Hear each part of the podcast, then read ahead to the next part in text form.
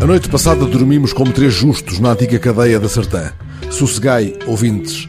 A antiga cadeia já foi quartel da GNR e muito antes, quando a República ainda não tinha guarda, mas arregimentava vivas para um quartel-general em Abrantes ou aonde chegasse o comboio, que a levou, aliás, adiante nos carris.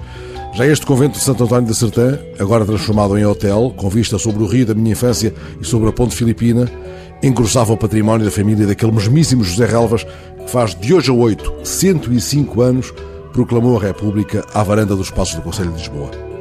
Um convento do século XVII transformado em hotel, não digo que tenhamos dormido propriamente embalados pelos anjos, vá lá, pelos anjos e pelo medronho que o amigo Jorge Nunes trouxe para embeber os maranhos, aqui possam os sinais honrar quem no recato da antiga casa conventual espalhou o mais sofisticado latim antes de Dona Maria ter ordenado que aqui fosse criada uma escola de ler, escrever e contar.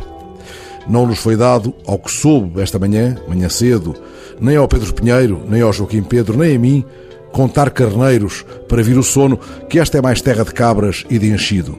Mas tudo nos chamou a contar frades para convocar o sono, cada quarto tem o seu.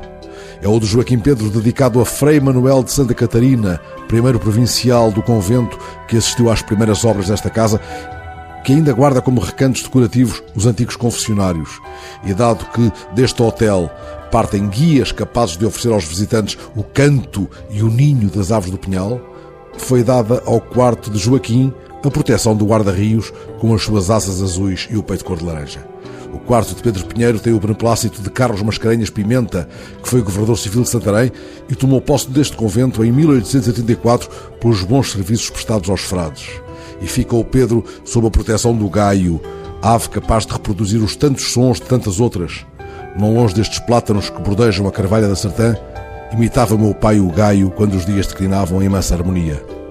Coube-me finalmente o quarto encomendado a Frei Bento de Santo António, um frade do Porto que aqui colocou os canos do poço e mandou fazer um retábulo da cela para o refeitório.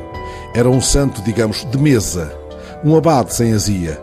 Coube-me, por isso, o pisco de peito ruivo que canta em qualquer época do ano, com apetite. Na verdade, dormi um sono tumular, um sono pesado, um sono que nem voou sobre as copas dos pinheiros antes de se render ao escuro, um sono, digamos, de corpo derrotado pela estrada e pelos sabores do pinhal, perfume de hortelã aspirado até à rendição mais profana.